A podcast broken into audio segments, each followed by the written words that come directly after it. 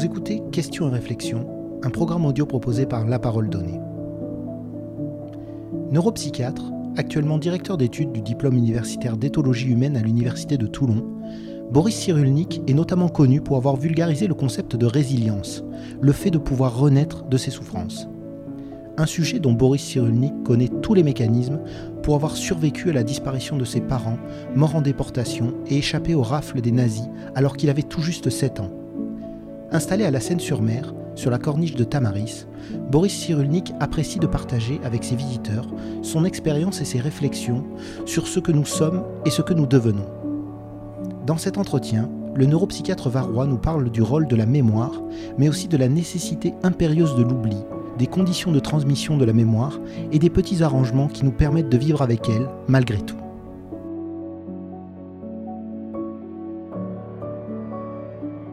Boris Cyrulnik, à quoi nous sert réellement la mémoire? À échapper au contexte.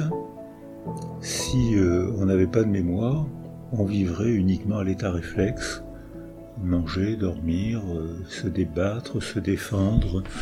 Euh, et la mémoire nous permet d'échapper au contexte en traitant des informations passées ou des informations à venir, ce qui fait aussi partie de la mémoire. Donc la mémoire, ça, donne, ça sert surtout à donner sens. Et le sens qu'on donne aux événements, le sens qu'on donne aux choses, modifie la manière dont on les ressent. C'est-à-dire que les animaux ont une mémoire, même à un niveau très simple, parce qu'ils ont un système nerveux qui a des carrefours, des synapses, qui peut faire revenir une information. Et quand une information, elle est passée, et quand elle revient, on a un phénomène de mémoire, mais chez les limaces de mer, on peut penser que c'est une mémoire essentiellement biologique. C'est pas beaucoup une mémoire culturelle. Donc, euh, mais comme le cerveau, dans le monde vivant, le cerveau se complexifie progressivement, on voit que le phénomène de mémoire est de plus en plus important. Plus le cerveau est complexe, plus la mémoire est importante. Et nous, de toutes les espèces vivantes, on a le cerveau le plus compliqué. C'est-à-dire que sur le plan physique, on n'est pas terrible. Hein. Je cours moins vite que mon chien. Euh, je vole moins haut que les oiseaux, je nage sous l'eau bien moins longtemps que les poissons, je suis pas terrible sur le plan physique, mais nous, êtres humains, on vit essentiellement dans le monde de l'artifice, et là, on a besoin de la mémoire, et la mémoire crée crée la condition humaine, parce que on peut faire revenir une information, la traiter, la modifier, l'intégrer, ce que les animaux qui ont une mémoire apprennent, mais ne savent pas modifier ce qui s'est passé, alors que nous, on peut le modifier. Nous avons le sentiment de ne pas pouvoir ou savoir contrôler notre mémoire. Comment se fait la sélection de ce que notre mémoire retient? Alors, euh, on peut contrôler la mémoire. Si vous voulez éteindre la mémoire d'un enfant humain, vous l'isolez. S'il n'y a pas d'altérité, il n'y aura pas de mémoire. Il mettra rien en mémoire s'il n'y a pas un autre près de lui. C'est-à-dire que votre manière de poser la question, elle est cartésienne. Une cause provoque un effet, et nous, on a renoncé à ce mode de raisonnement. C'est une association, une convergence de causes qui provoque un effet. Donc on peut contrôler la mémoire, on peut la contrôler euh, en stimulant un enfant. On voit actuellement avec les écrans, les enfants qui sont mis devant les écrans n'ont aucune mémoire. Ils ne peuvent rien apprendre. C'est-à-dire que la parce qu'ils sont seuls, il n'y a pas, pas une relation humaine. Euh, j'ai fait des cours de MOOC à l'école de magistrature parce que les femmes, c'est une majorité de femmes parmi les magistrats, elles sont tellement de travail que j'ai voulu les aider. Donc j'ai fait des cours par correspondance avant le virus pour les aider. Et à la fin de l'année, toutes les étudiantes m'ont dit euh, on recommence pas, on s'est trop ennuyé, et le jour de l'examen, elles n'avaient rien appris. C'est-à-dire que ce qui stimule notre mémoire, c'est la présence d'un autre. Par exemple, là, vous êtes en train de hocher la tête. Vous n'avez pas dit un mot, et en hochant la tête, vous venez de participer à mon discours. C'est-à-dire que je sais que vous m'encouragez à continuer. Alors que si vous aviez froncé les sourcils ou si vous vous étiez frotté la barbe, j'aurais su Vous n'auriez pas dit un mot, et pourtant j'aurais su que je vous ennuyais, j'aurais changé mon discours. Donc même si vous dites votre simple présence, même si vous ne dites pas un mot, vous êtes co-auteur de mon discours. Mais à ce moment-là, je pourrais avoir une mémoire parce que vous avez provoqué une émotion, et je mettrai en mémoire le jour où je vous ai rencontré et où on a parlé de la mémoire. Donc on peut contrôler la mémoire, mais on ne peut pas contrôler toute la mémoire, et si on est seul, on ne la contrôle plus. Par exemple, c'est la définition du syndrome psychotraumatique. Euh, on a un malheur, une, frayeur, on risque de mourir, un, trauma, quelque chose de très grave, et hop, notre cerveau est sidéré, il ne traite plus les informations. On est KO, knockout, disent les boxeurs. Et effectivement, la neuroimagerie montre que un cerveau peut s'éteindre si une émotion est trop forte, pas de mémoire, alors qu'on a failli mourir. Et euh, dans ce cas, euh, quand la mémoire revient, on voit sans cesse l'image de l'horreur. Si on est laissé seul, on est soumis à la mémoire. C'est le syndrome psychotraumatique. C'est toujours l'horreur qui revient, la frayeur qui revient, les cauchemars qui entretiennent la mémoire, qui révisent la mémoire. Si je rumine quand je suis dépressif, je renforce la mémoire de ce qui ne va pas. Mais s'il y a un autre, je modifie en vous parlant, je cherche les mots, je cherche les mimiques, je tiens compte de votre présence, et à ce moment-là, je modifie ma mémoire. Et je ne peux modifier ma mémoire volontairement que en travaillant, en vous exposant ce qui m'est arrivé, en cherchant à comprendre ce qui m'est arrivé, et j'ajoute une autre source de mémoire, la source de ce que j'ai dit à la source de ce que j'ai subi. Je viens de modifier ma mémoire, et c'est comme ça qu'on échappe au syndrome psychotraumatique. Qu'est-ce que l'oubli par rapport à la mémoire? L'oubli est nécessaire parce que sans oubli, on n'aurait pas de mémoire. Euh, imaginez qu'on retienne tout. On serait confus. Le monde même n'aurait pas de forme. On traiterait le climat, les bruits, les sonorités, les odeurs, les mots. Ça, on ne pourrait pas. On serait comme un knock-out, on serait comme quelqu'un traumatisé. C'est peut-être ce qui se passe d'ailleurs pour les enfants autistes où leur cerveau se développe tellement vite qu'ils ont une mémoire absolument stupéfiante et ils n'arrivent pas à la traiter. Il y a trop d'informations qui arrivent de tous les côtés et ils, la traitent mal. Donc ces enfants qui ont une mémoire stupéfiante ont souvent un énorme retard de langage parce qu'ils ne réduisent pas. Et qu'il faut oublier, il faut réduire pour donner forme au monde qu'on perçoit. Si on ne réduit pas, on est bombardé d'informations, et quand il y a trop d'informations, il y a confusion. Donc c'est l'oubli qui donne forme à la mémoire et qui structure notre mémoire. Alors il y a des tests qui montrent que, par exemple, dans la maladie Alzheimer ou avec l'âge, la mémoire devient moins vive. Donc il y a des tas de tests qui montrent qu'on ne retrouve pas des mots, qu'on a la mémoire procédurale, c'est-à-dire celle qui nous permet de faire une série d'actions euh, en se rappelant l'action qu'on vient de faire, immédiate, c'est une mémoire de travail. Ça nous permet de faire une séquence, de mettre votre micro, de préparer votre papier de questions, toutes ces séquences-là. Et avec l'âge, et surtout avec un début d'Alzheimer, euh, on, oublie les séquences. On commence une action, que, pourquoi je suis parti là? Qu'est-ce que j'étais en train de faire? On a oublié. Donc euh, la mémoire de travail s'altère dès l'âge de 45 ans. Donc euh, le, cerveau traite bien les informations passées qu'il garde en mémoire, il traite bien les informations à venir, les rêves, euh, nos, aspirations, nos rencontres, mais la mémoire de travail, c'est-à-dire cette mémoire d'association, s'altère extrêmement tôt. Chez les gens encore jeunes, euh, l'altération normale de la mémoire, c'est il faut, que je parte, que je prenne ma voiture zut, où est-ce que j'ai mis les clés? Alors, euh, un jeune, il met les clés n'importe où, et trois heures ou quatre heures après, il les retrouve. Après 40-45 ans, on met les clés quelque part, et deux heures après, on les retrouve pas. Donc ça, c'est la mémoire de travail, c'est un phénomène d'usure normal de la mémoire, alors que les enfants ont une mémoire stupéfiante.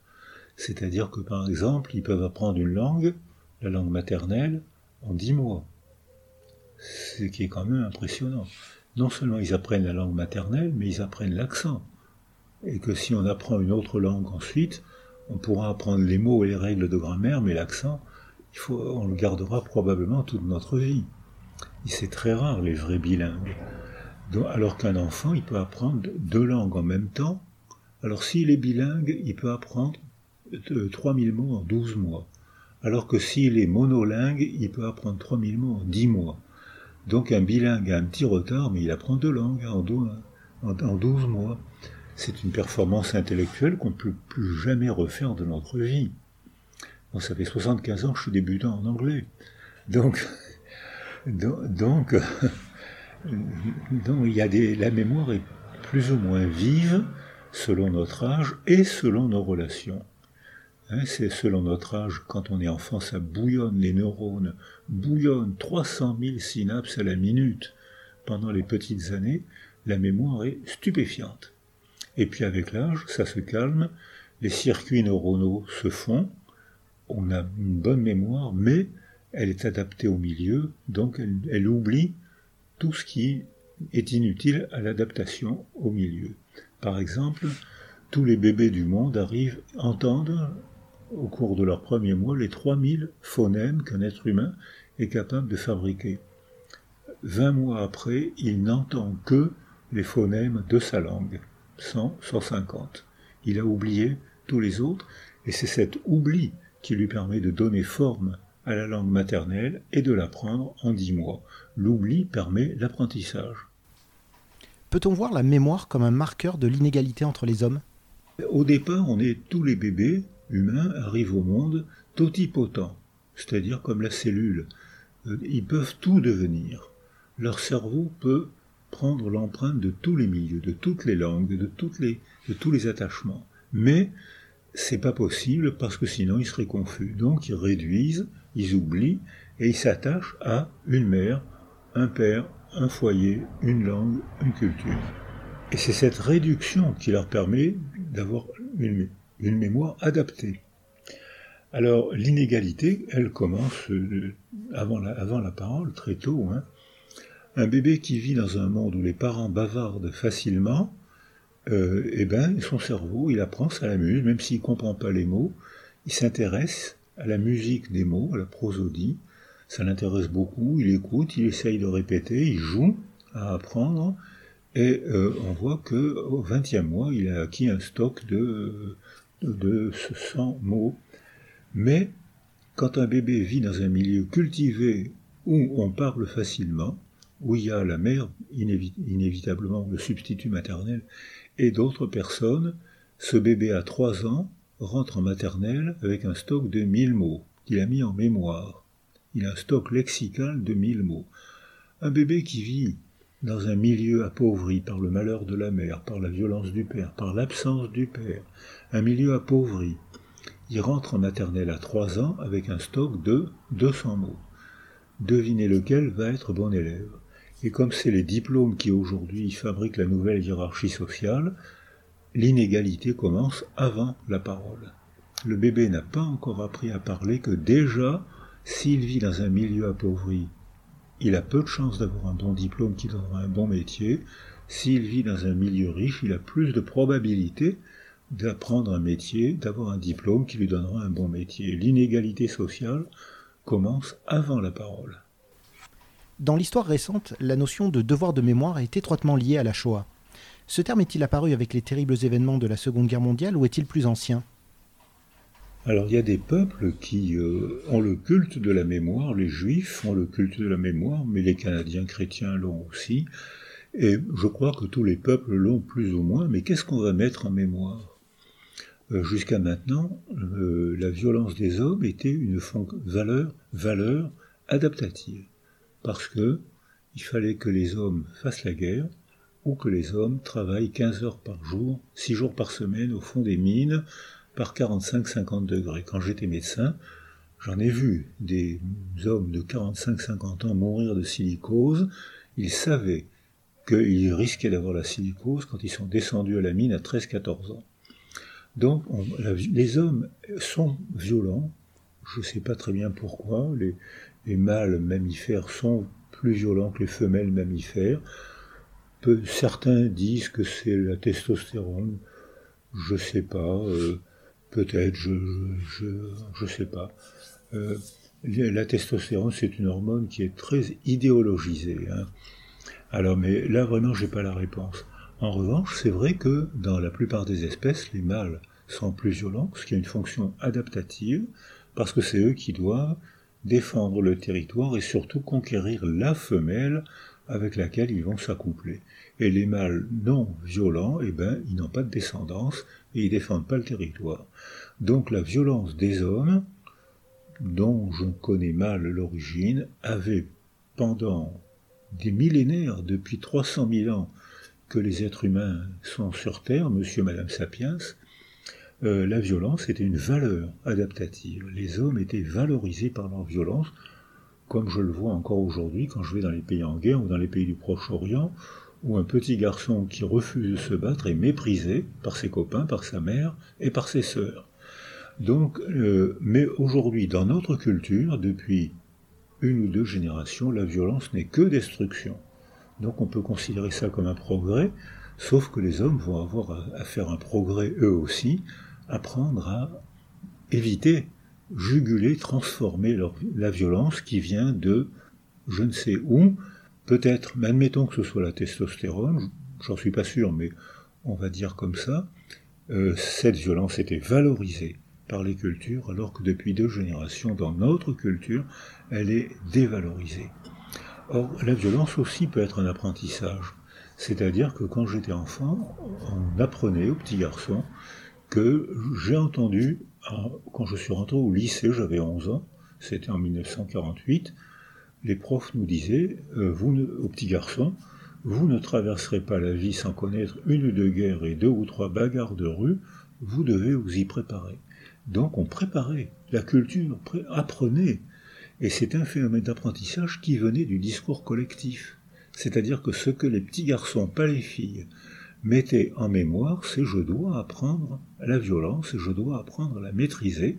Les sports de combat, la boxe, les armes, le, le service. C'était pas le service militaire. Enfin, si j'ai fait le service militaire à la fin de la guerre d'Algérie, mais euh, j'ai connu deux guerres, la guerre de 40 et la guerre d'Algérie. La violence était quotidienne et l'homme non violent était éliminé. Donc, euh, on a, les jeunes dont vous faites partie ont, oublié ça. Euh, mais c'est un progrès. Je considère que cette lutte contre la violence est un progrès. Sauf que les hommes vont avoir un autre apprentissage, une autre mémoire à mettre dans leur cerveau. Et là, la mémoire vient des récits collectifs. C'est-à-dire que en 1948, quand après la guerre, tout de suite après la guerre, quand je suis rentré au lycée, on nous apprenait, on apprenait aux garçons, vous devez apprendre à vous battre, vous devez apprendre la violence. Et euh, donc c'est un discours collectif qui s'imprégnait dans notre cerveau et, qui structurait nos émotions.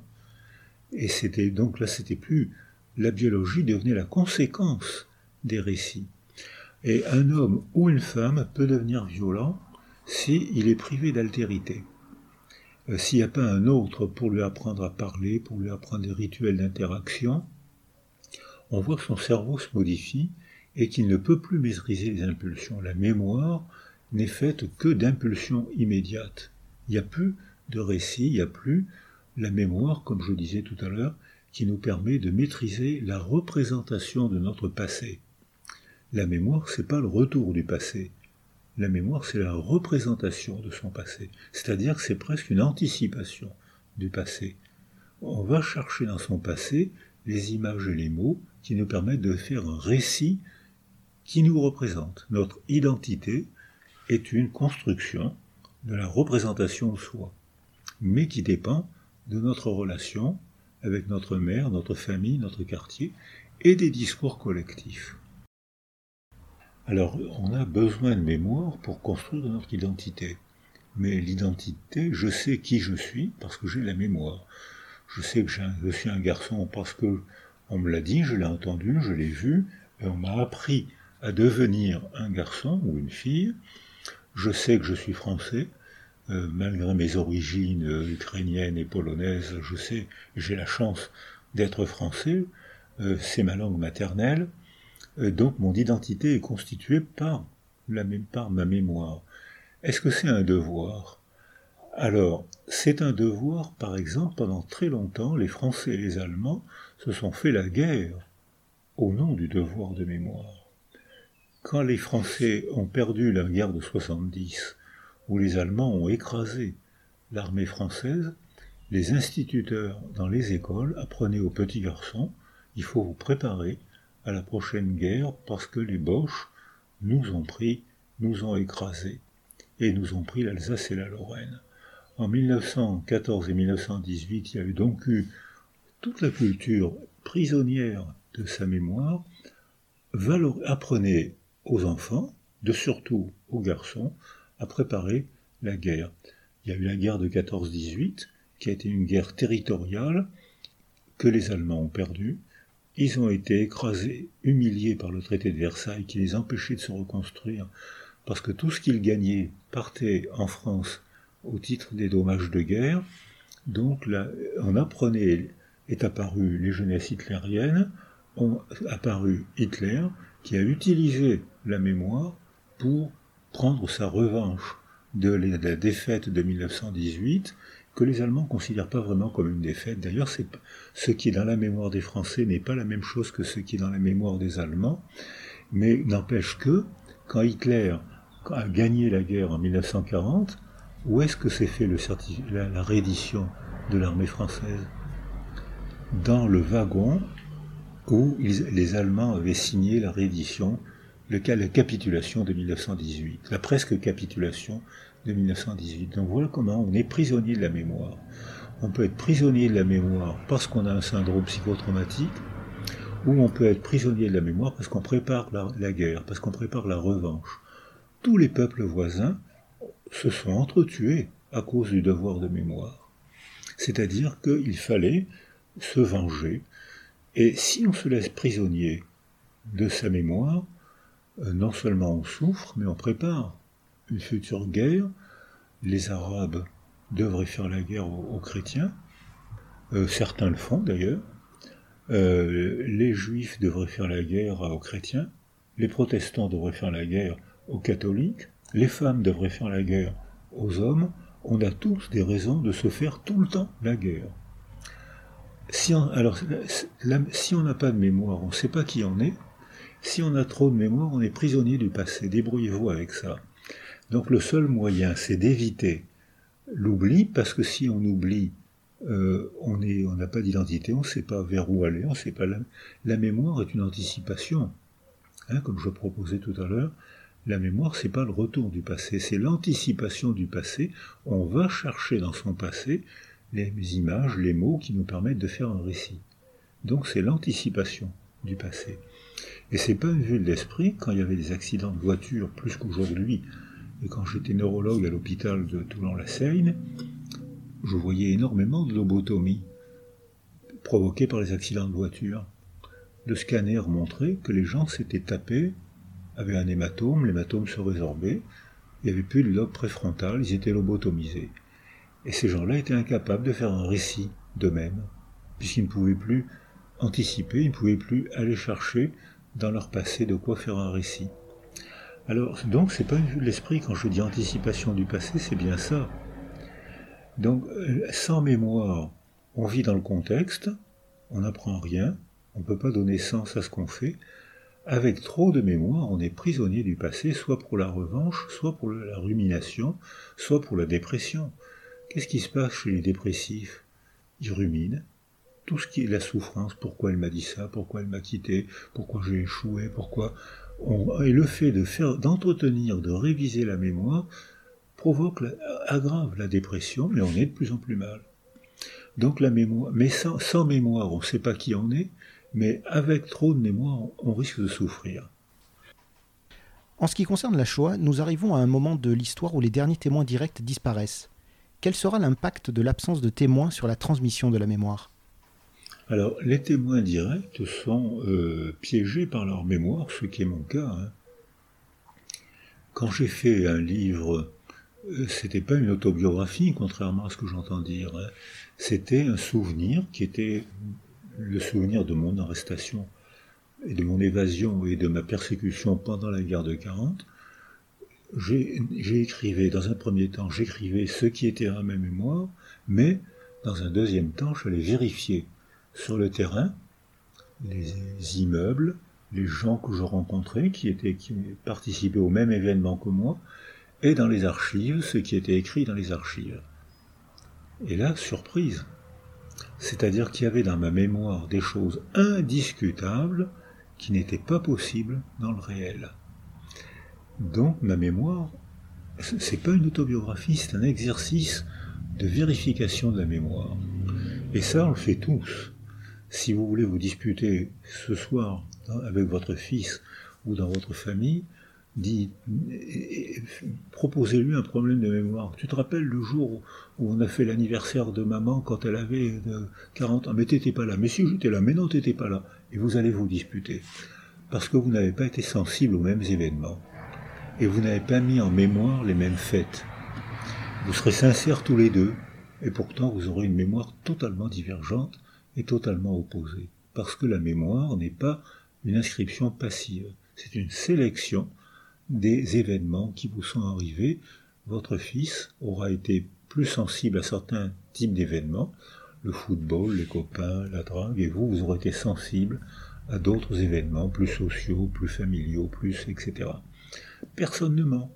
Et pourtant, on ne fait pas la même mémoire. On ne construit pas la même mémoire. Donc ce problème du devoir de mémoire est important parce que moi je le remplace par le devoir, je l'ai écrit par la, rage de comprendre.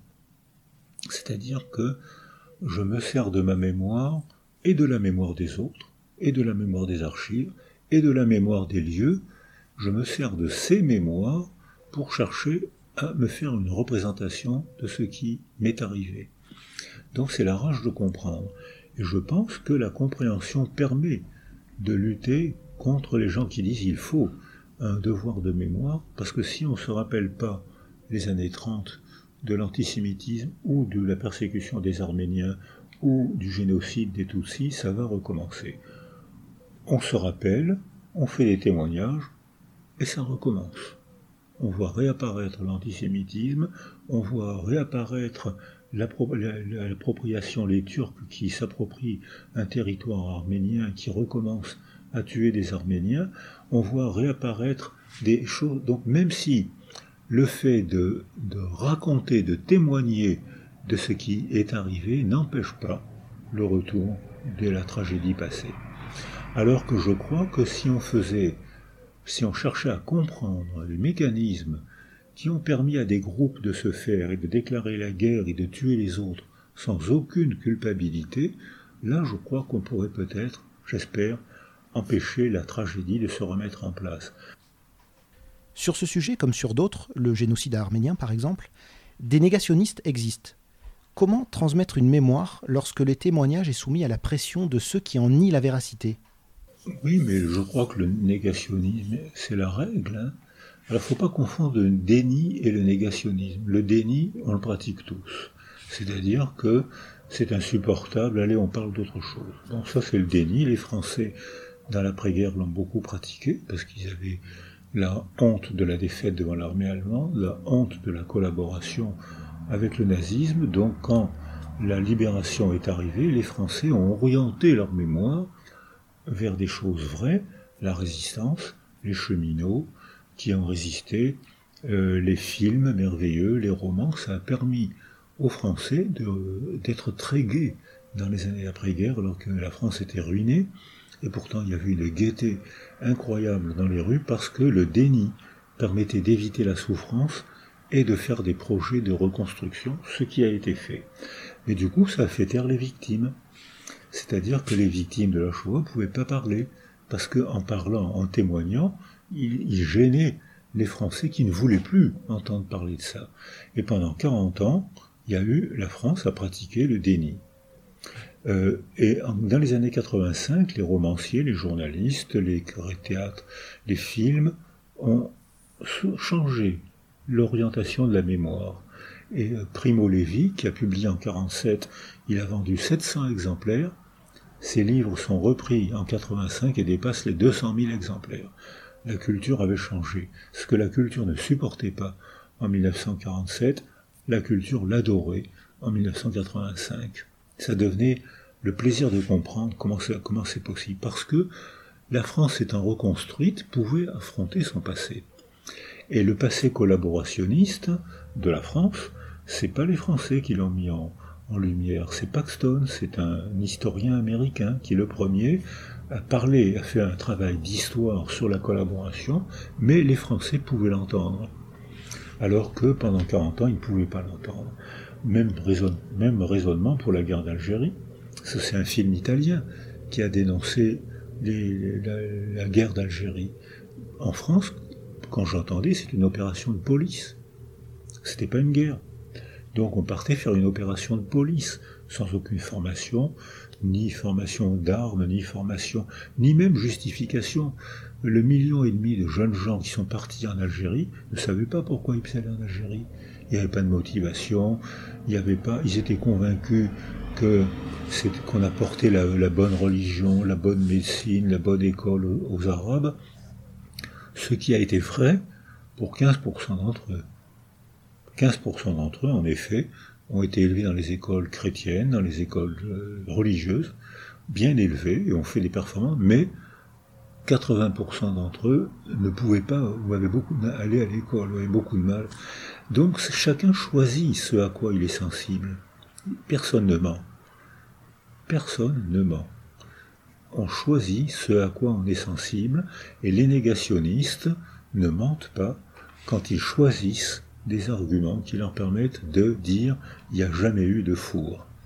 les photos, euh, les, euh, les témoignages ne leur ne servent à rien. Ils ont envie, ils ont besoin de croire que ça n'a jamais existé, donc parce que ça sauve, probablement parce qu'ils ont des liens d'attachement, soit avec des gens qui ont commis ces crimes, soit avec une idéologie qui leur plaît encore.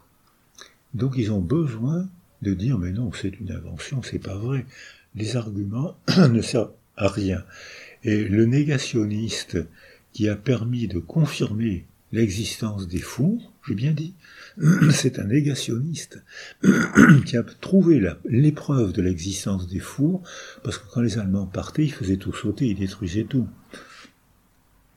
Euh, il, est, quand la marche de la mort après Auschwitz, même, euh, ils ont tué où là, un très grand nombre de gens qui sont des survivants qui partaient. Et euh, ils ont détruit, ils ont brûlé les papiers.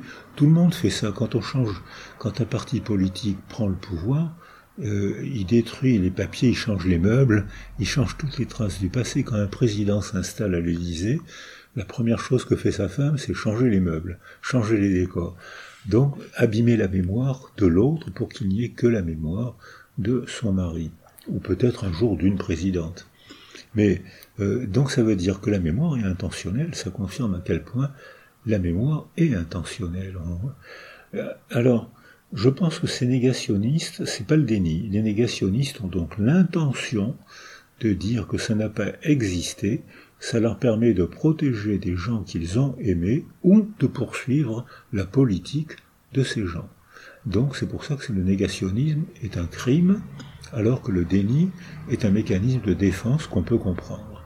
Alors que le négationnisme, qui est une intention de poursuivre la politique d'anéantissement, c'est une préparation au crime. Le traumatisme de la Première Guerre mondiale a vu l'édification d'un nombre sans précédent de monuments aux morts, dédiés aux simples soldats plus qu'aux généraux. Comment analysez-vous l'impact du premier conflit mondial sur la mémoire collective en France et en Europe? Alors après la guerre de 14-18, où le million et demi de jeunes gens tués, une grande partie d'entre eux n'avaient pas le droit de vote. Le droit de vote était à 21 ans. Ces jeunes gens étaient parfois réquisitionnés à 17 ans ou même 16 ans.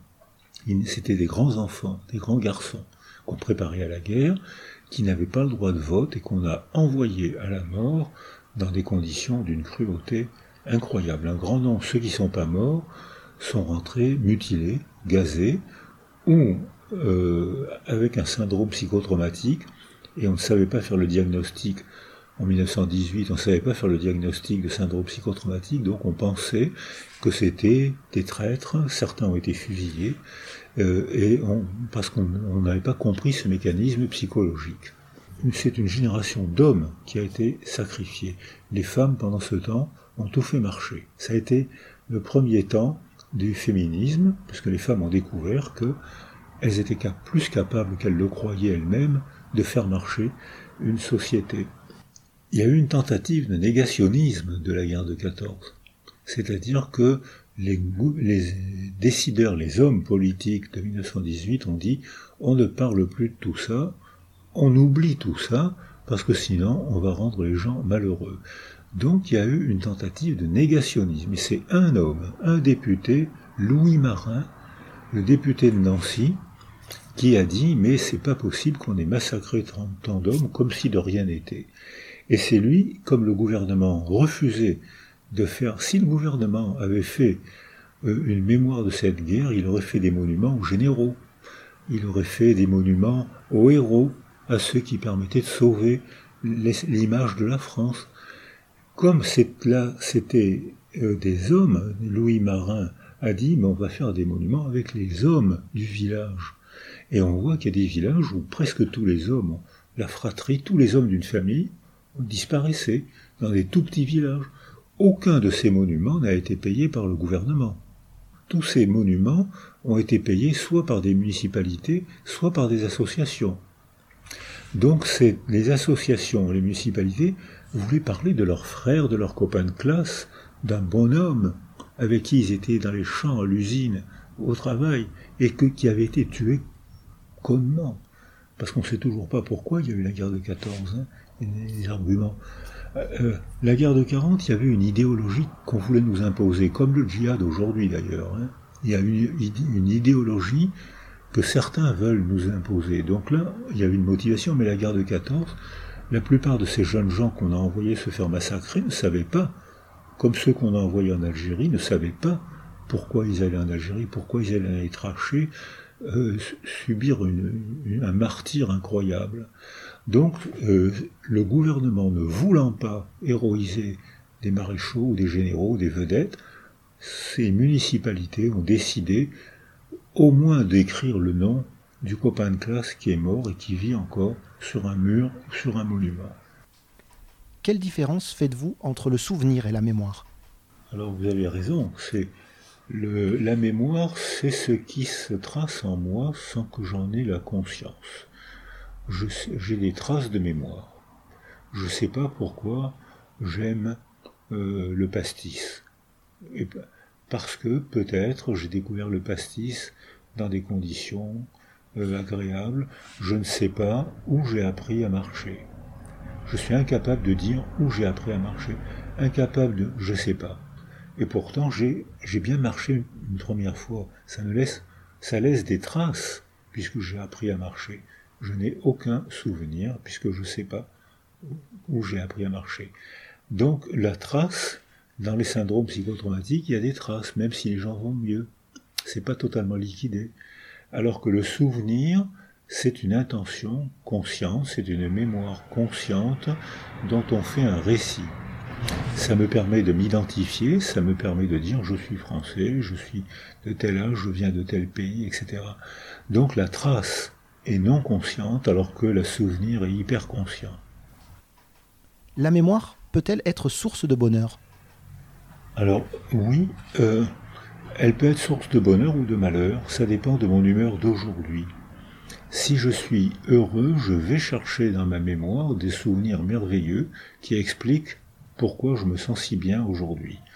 J'ai la chance d'habiter à la Seine, il fait beau, c'est un beau pays.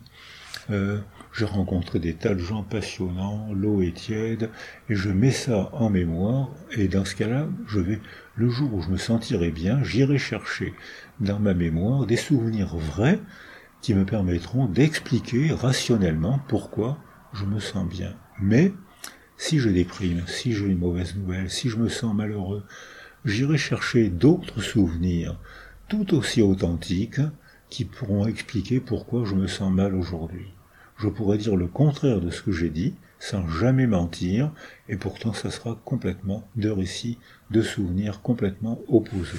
Parce que, comme on l'a dit depuis tout à l'heure, je vais sélectionner dans mon passé des faits, des images, des mots, euh, des souvenirs qui me permet de donner une forme qui, explique pourquoi je me sens bien, souvenir heureux, à les anniversaires, les, cadeaux, la première fois, la première fille qu'on a tenue dans ses bras, jamais de sa vie on ne l'oubliera. Donc, euh, pourquoi je, donne forme, non pas au passé, mais je donne forme à l'humeur que j'ai aujourd'hui.